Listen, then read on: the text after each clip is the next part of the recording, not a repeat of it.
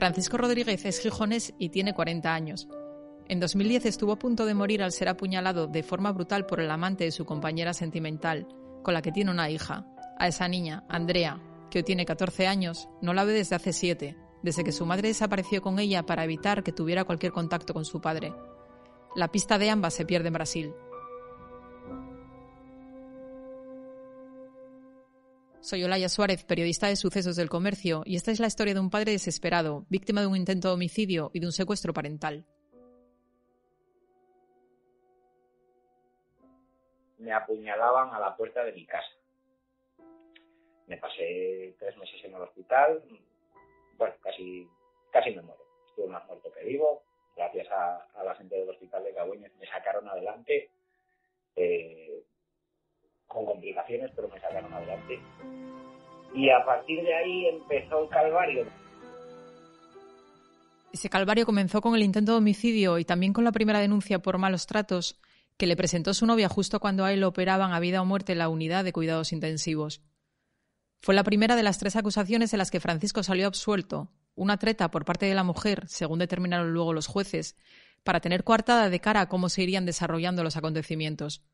Fueron cinco, cinco puñaladas, dos en el cuello y tres en, la barriga, abdomen y abdomen lateral, eh, que por suerte las del cuello, una había un hueso y la otra conseguía apartarme y fue un corte nada más, pero las, las que me dio en, la barriga fue, fue muy distinto, ahí es donde vino toda la complicación. A la persona que estuvo a punto de quitarle la vida con tal ensañamiento no la había visto nunca antes. No sabía quién era ni Y a mí me lo explicó la policía pero me lo explicó la policía no inmediatamente. ¿eh? Me lo explicó la policía ya después de que a él le detuvieran y desenmarañaran toda la historia. Era Julián Duarte, propietario de un gimnasio en el barrio del Llano y monitor de culturismo. Yo como, como un oso de grande, porque recordemos que el tío era culturista, o sea, no, no era un Bilby como yo que peso, ahora peso 70 kilos. Fue detenido cinco días más tarde, y confesó que había querido vengar a su amada después de que ella le enseñase decenas de mensajes de teléfono que supuestamente le mandaba Francisco y que luego quedó demostrado que ella misma se enviaba con un duplicado de la tarjeta del móvil. Con el agresor ya en prisión y la denuncia de malos tratos de su pareja, Francisco luchaba por sobrevivir. operaron dos veces, las dos evidentemente había muerta con, había muerte con un mes y un día de diferencia la primera me operaron al día siguiente el día 8 de marzo, y eh, la siguiente operación fue un mes y un día después, el 9 de abril, porque pues por entrega vida muerte es lo mismo, porque me, moría. Me moría por las lesiones causadas por, esto. Hubo, hubo momentos, hubo momentos, ¿no? Eh, hubo incluso algún momento de decir, mira, que esto acabe me da igual, para arriba o para abajo, me da igual sanar o morirme, pero que acabe, que, que, no, que yo esto no lo aguanto. Le dieron el alta 100 días después, con 30 kilos menos y con secuelas emocionales por las que necesitó tratamiento psiquiátrico durante mucho tiempo. Recuerdo el día en que, en que estaba vistiéndome eh, para marchar, viendo la ropa que me quedaba grande por todos lados, perdí más de 30 kilos en el hospital, en cuenta que estuve más de dos meses sin comer nada líquido, a Julián Duarte lo condenaron a siete años y medio de cárcel. En el juicio, el magistrado le preguntó si seguía manteniendo la relación de pareja que había motivado el ataque. Su contestación evidenció el fondo de toda esta historia. Pues creo que no, pero en estos años no me ha llamado para cortar. Creo que Francisco y yo somos dobles víctimas de todo esto, dijo. En la sentencia, el tribunal tuvo en cuenta el atenuante de obcecación. El tribunal considera que el procesado actuó bajo un estado emocional obsesivo que le llevó a querer dar un escarmiento a la víctima. En casa, convaleciente, Francisco tuvo que sacar fuerzas de donde casi no tenía para demostrar su inocencia. Con la denuncia de malos tratos, se había activado una orden de alejamiento no solo hacia su expareja, también hacia su hija de tres años.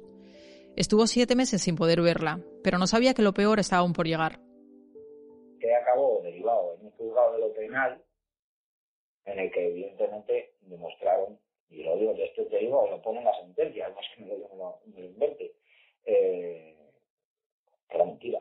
Y de juicios de esos tuve tres. La policía demostró que los mensajes amenazantes que había presentado la denunciante no habían salido del teléfono de Francisco. Una vez que salió absuelto de los tres juicios, consiguió de nuevo poder ver a su hija Andrea. A partir de ahí empezaron todos los ir a ver a la niña al punto de encuentro, luego verla cuatro veces. Después empezaba a ponerse la niña sistemáticamente mala todos los sábados cuando tenía que ir. Ante los reiterados incumplimientos de la madre de la menor, la jueza de familia decidió ampliar el régimen de visitas en favor del padre y estudiar la posibilidad de concederle la custodia total de la niña.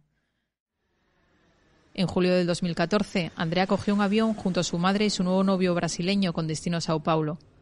Su madre se alejó de todas sus raíces y de su familia para perderse en un país que no conocía. No quería compartir a la hija con su padre. La denuncia presentada entonces por Francisco activó su búsqueda internacional. La Interpol los localizó tiempo después en el estado de Fortaleza, pero se volvieron a esfumar. A día de hoy, paradójicamente, el padre tiene la custodia total de la menor. Yo ahora mismo tengo todo sobre mi hija menos a mi hija. Mi hija está empadronada conmigo en mi casa, pero no está. Han pasado siete años en los que el padre ha tocado todas las puertas para poder saber algo, para que le traigan a su hija o para poder ir a buscarla allá donde esté. Le pregunto a Francisco, ¿cómo crees que está tu hija? No lo sé y, como por la cabeza me ha pasado de, todo, prefiero no pensarlo. Porque las, en, las, cosas buenas es la niña más feliz del mundo. Pero en las cosas malas es, una prove cría que está arrastrada, sufriendo y pasando calamidades. Y cosas mucho peores que me han pasado por la cabeza. Los años, los meses, la vida se le hace muy lenta sin ella, pero Francisco intenta seguir adelante. Yo por mi hija no mato, no tengo la boca tan caliente, pero por mi hija aguanto lo que sea. Dos personas que me faltan en mi vida, mi hija y mi padre. Mi padre por, por muerto hace 14 años y, mi hija por desaparecida. Eh, pienso en mi padre y en mi hija todos los días. Sin fallar uno. Pero una tras otra, Francisco sigue encontrándose piedras nuevas en el camino. En el año 2019, cuando hizo cinco años, en el mes de septiembre, recibí la, notificación de, que quedaba archivado. Porque sí, por extraño que pueda parecer, el delito de sustracción y ocultación de menores prescribe los cinco años de la denuncia. A día de hoy, aunque la custodia de Andrea la tenga Francisco, su madre no tiene ninguna responsabilidad penal por su secuestro. ¿Tú crees que tu hija cuando sea mayor de edad te buscará a ella a ti? Es una esperanza, más que una creencia. Quiero decir, esa esperanza la tengo. Pues claro. Ah, también, es que algo tenemos que agarrarnos, ¿no? A que llegue el día en que la cría eh, quiera saber de, sus orígenes. Me quedo con eso. Las intenciones de, de una niña.